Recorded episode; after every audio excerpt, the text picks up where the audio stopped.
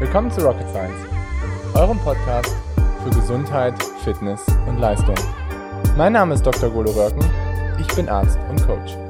Und mein Name ist Dr. Leon Konschalla, ich bin Ärztin und Wissenschaftlerin. In diesem Podcast wollen wir euch die neuesten wissenschaftlichen Erkenntnisse näher bringen und euch zeigen, dass die Verbesserung eurer Gesundheit und Leistung keine Raketenwissenschaft ist. Moin Leute, drei Fehler, den die meisten Ausdauer- bzw. Amateur-Ausdauerathleten machen. Viele von euch haben uns gefragt, was denn so die Kardinalfehler sind, die wir meistens irgendwie so sehen oder die ich meistens sehe.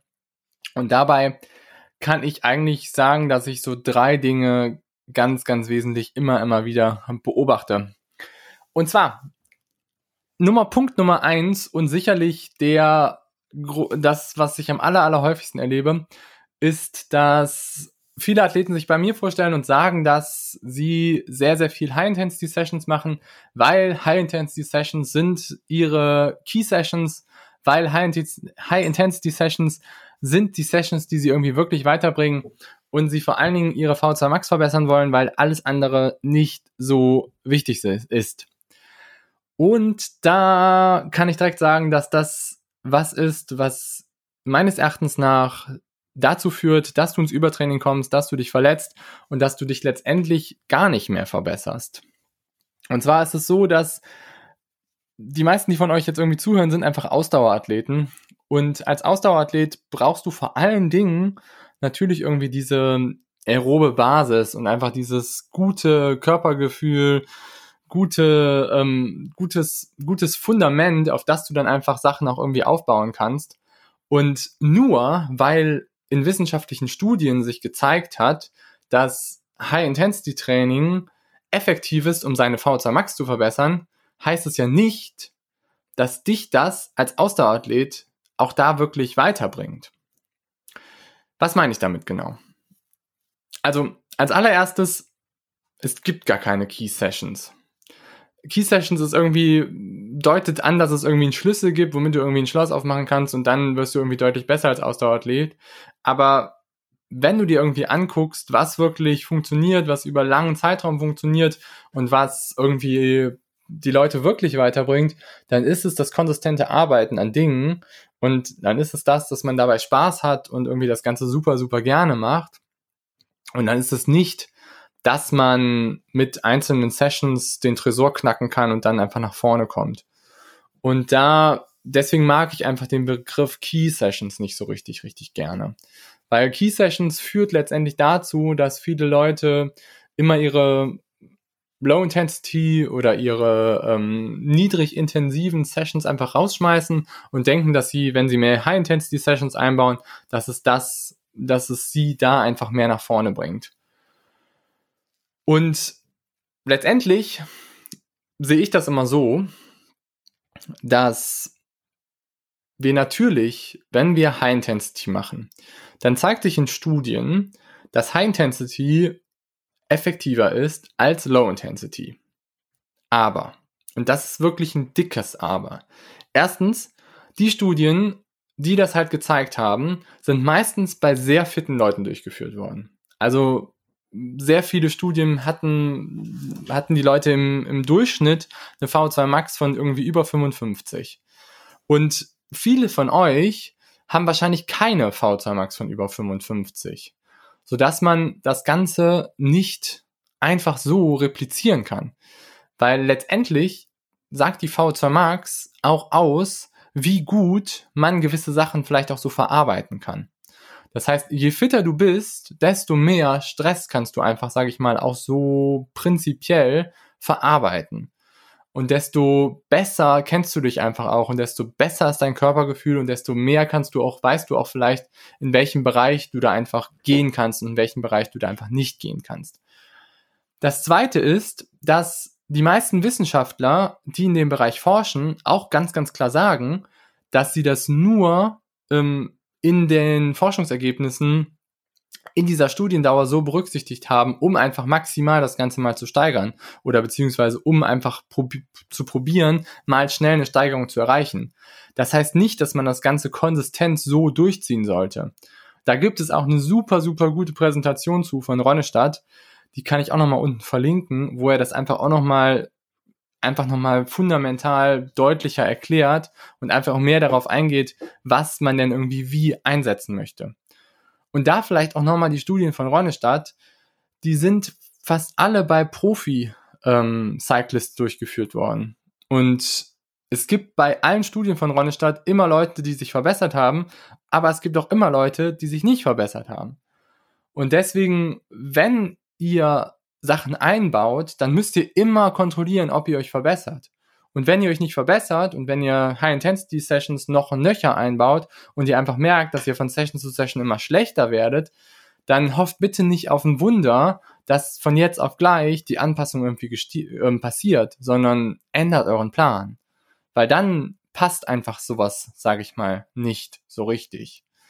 Und da muss ich sagen, erlebe ich sehr häufig, dass sich Amateure bei uns vorstellen, die zwei, drei Hit-Sessions die Woche durchführen, teilweise sogar noch mit anderen Strukturen arbeiten, wo man so kondensiert Sachen, sage ich mal, erarbeitet, also irgendwie geblockt Sachen so zusammenpackt.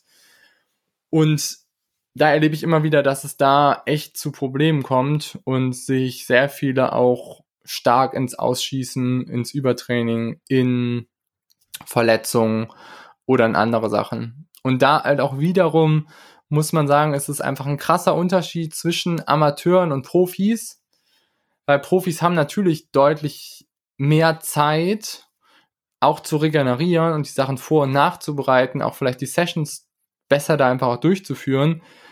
Und selbst wenn du dir die Profis anguckst, konsistent macht fast keiner mehr, also wirklich als zwei oder drei Hit-Sessions in der Woche. Deswegen, einer der falschen Glaubenssätze, die ich immer wieder erlebe, ist Hit-Sessions gleich Key-Sessions. Das ist meines Erachtens nach Bullshit. Okay. Nummer zwei ist, nüchtern Training ist am effektivsten. Das ist auch was, was ich ähm, häufig erlebe, ist, dass viele Athleten sich bei mir vorstellen, die sagen, dass sie irgendwie zwei, drei, vier, fünf, sechs Stunden nüchtern trainieren und glauben, dass das das Beste ist, weil sie damit ihre Fettoxidation steigern, weil sie damit mehr nach vorne kommen, weil sie damit letztendlich ähm, ihren Metabolismus anfeuern und damit einfach das Ganze besser machen wollen. Was da aber wieder häufig übersehen wird, ist, dass das Ganze auch sehr häufig dann gegen die Konsistenz im Training funktioniert. Und den Fehler habe ich auch gemacht. Ich bin auch früher sehr, sehr, sehr viel nüchtern habe ich gemacht, um einfach auch meta, äh, molekulare Mechanismen anzusprechen, um das Ganze einfach nach vorne zu bringen. Und wenn man sich das Ganze irgendwie mal wissenschaftlich anguckt, dann gibt es ein, zwei, drei Studien, die zeigen, dass man molekular betrachtet ein ganz, ganz bestimmtes Enzym damit halt irgendwie ansprechen kann, das Ganze verbessern kann. Und das ist dieses sogenannte CAM, CAMPK, nicht ATP, sondern AMP und dann zyklisches AMP, also CAMP. CAMP, richtig. Sorry. Ähm, auf jeden Fall ähm, ist das einer der Master Switch so ein bisschen in unserem Mitochondrien-Metabolismus und spielt da eine relativ wichtige Rolle, ist aber nur einer von vielen, die man irgendwie da so ansprechen kann. Ich habe da meine Masterarbeit drüber zugeschrieben und ähm, CAMP, CAMP ist einer, der, sage ich mal, deutlich mehr angesprochen wird, wenn man halt irgendwie von der Zelle her ein bisschen leerer ist, wenn man nicht mehr ganz so viel Energiereserven auf sich hat und wenn man ähm, da ja, in so einen leeren Zustand irgendwie kommt. Dann wird unser Mitochondrien-Metabolismus ein bisschen mehr angesprochen, vermutlich, und das führt, kann dazu führen, dass wir einfach verstärkt Mitochondrien uns, uns bilden. Was aber das Problem ist mit CAMPK, CAMP, warum sage ich immer PK? Keine Ahnung. Irgendwie ist da noch eine Kinase bei mir drin. Aber egal. Ähm, CAMP sorgt nämlich auch, wenn man das relativ stark betrachtet, dazu, dass es so ein Energiesensor ist bei uns in der Zelle und der löst so einen ganzen Suizidkoffer aus, wenn der einfach krass, krass, krass, krass, krass, krass stark angesprochen wird. Das heißt, wir haben dann so eine Stressreaktion, eine krasse Stressreaktion auf unseren Körper. Und das ist definitiv nicht gut und das ist definitiv auch nicht konsistent mit deinem Training vereinbar. Das heißt, wenn du letztendlich dann diesen Suizidkoffer ansprichst dann killt das deine Sexualhormone, dann killt das letzt, dann hast du eine krasse Stresshormonreaktion. Du hast einfach sehr, sehr viele Sachen, die da angesprochen werden, die du aber als Athlet nicht unbedingt haben willst, vor allen Dingen nicht langfristig haben willst, weil das dazu führt, dass dieses ganze Hormonsystem in Mitleidenschaft gezogen wird und das führt dazu, dass es letztendlich dann auch zum Erliegen kommt, beziehungsweise Sachen nicht mehr so gut funktionieren. Deswegen, Leute, passt einfach auf ein bisschen mit diesem ganzen nüchtern Training und macht lieber mal irgendwie 30, 45 Minuten nüchtern und erholt euch danach normal, erholt euch danach gut und ähm, trainiert jetzt nicht irgendwie zwei, drei, vier Stunden, fünf Stunden nüchtern, um eure Fettoxidation zu verbessern, weil die Gefahr, dass man einfach damit sein Hormonsystem schädigt, doch relativ hoch ist. Und ich merke das sowohl bei Männern, aber noch krasser bei Frauen.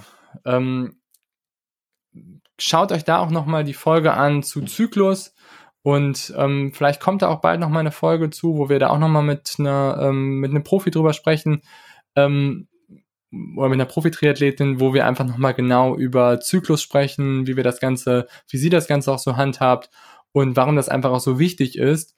Und der ähm, der Zyklus der Frau kann einfach relativ schnell in Mitleidenschaft gezogen werden, wenn man einfach zu viel zu viel nüchtern da einfach trainiert und gerade wenn man sehr, sehr, sehr, sehr lange nüchtern da einfach auch trainiert. Aber auch für die Männer, Leute, wenn ihr einfach merkt, dass ihr da irgendwie auch, ja, ich sag mal, Libido-Probleme bekommt oder sonst was, dass ihr einfach merkt, dass da irgendwie eure sexuelle Aktivität absinkt, dann ist das immer ein Anzeichen dafür, dass Dinge einfach nicht mehr so gut funktionieren. Und da muss man dann auch als Mann, sag ich mal, darauf reagieren und gucken, dass man das vielleicht auch so ein bisschen auf sein nüchtern Training zurückführt. Die Folge war Nummer 14, wenn ihr da nochmal den Zyklus der Frau euch vielleicht nochmal angucken wollt. Okay, gut. Dann das dritte Anzeichen, was ich, ähm, sage ich mal, da auch immer wiederum erlebe, was ich so als häufigen Fehler ähm, bei vielen erlebe, ist, dass sie Dinge nicht so sehr ganzheitlich betrachten.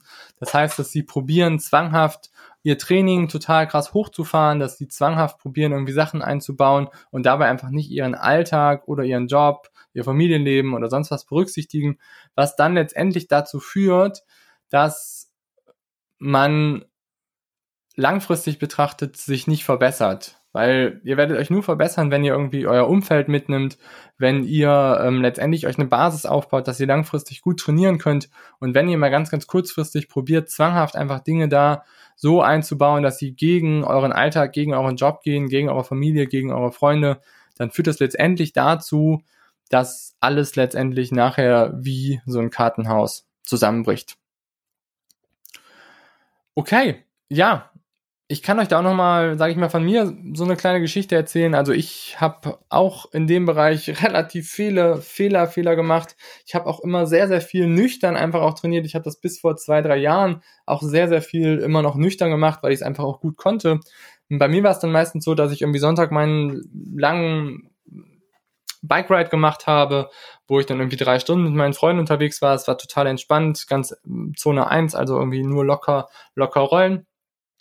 Und da habe ich mich immer vorher gefühlt mit so einem Bulletproof Coffee. Das kennen vielleicht die einen oder anderen von euch. Dabei nimmt man irgendwie 20 ähm, oder ich habe immer 10 Gramm Butter genommen, habe dann noch Kokosöl genommen und ähm, Medium Chain Triglycerides, also ähm, mittelkettige Fettsäuren, die so ein bisschen schneller von euren Zellen aufgenommen werden, habe die verquirlt und habe mir dazu dann noch irgendwie einen doppelten Espresso dazugegeben und habe das einfach vorher getrunken. Das hatte irgendwie so 100 Kalorien, aber nur Fett und bin dann einfach drei Stunden Fahrrad gefahren, um einfach meinen, Fett, meinen Fettmetabolismus zu verbessern, um mich da einfach nach vorne zu bringen. Und ja, es hat einen Effekt auf meinen Fettmetabolismus. Ich habe mich daran auch relativ schnell angepasst und habe ähm, gerade so, was meine Zone 1 angeht, da auch irgendwie das Ganze so ein bisschen nach vorne gebracht. Letztendlich hat es aber dazu geführt, dass ich total müde geworden bin und irgendwie das Gefühl hatte, dass ich den ganzen Tag über einfach total fertig war und auch den Montag danach noch irgendwie total fertig war nach der Session. Und ich habe das zwanghaft sehr, sehr lange eigentlich mal gemacht und habe es dann auch mit einer Keto-Diät, sage ich mal, noch so ein bisschen ausprobiert. Könnt ihr auch nochmal nachhören in einer Folge, die wir, wo wir das Ganze nochmal besprochen haben. Und letztendlich hat das aber dazu geführt, dass ich genau das gemacht habe, was ich eben einfach auch so besprochen habe. Ich habe ziemlich meine Hormone damit gekillt, kam einfach morgens gar nicht mehr hoch, hatte keinerlei irgendwie Libido oder sonst was und war definitiv nicht leistungsfähig und ähm, habe letztendlich eher meinem Körper dadurch geschadet, beziehungsweise meiner Leistungsfähigkeit, als wirklich das Ganze nach vorne zu bringen. Also Leute, macht nicht den Fehler wie ich, sondern vermeidet irgendwie diese drei Sachen. Vermeidet als erstes, dass ihr irgendwie High-Intensity-Sessions als Key-Sessions betrachtet. Dem ich es nicht so. Vermeidet, passt zweitens auf irgendwie mit nüchtern Training maximal 30, 45 Minuten, maximal vielleicht mal 60. Und viertens, ähm, drittens, achtet so ein bisschen darauf, dass ihr irgendwie ganzheitlich arbeitet. Das heißt, dass ihr irgendwie an der Ernährung arbeitet, an eurem Training arbeitet und an eurem Mindset arbeitet, weil das letztendlich dazu führt, dass ihr irgendwie in allen Bereichen besser werdet und nicht, dass ihr kurzfristig nur euer Training so ein bisschen nach vorne bringt. Alles klar, ich hoffe, euch hat das gefallen und wenn ihr Fragen habt, pusht das super, super gerne nochmal ähm, in die Kommentare. Wir haben unten noch, noch so einen Link gemacht.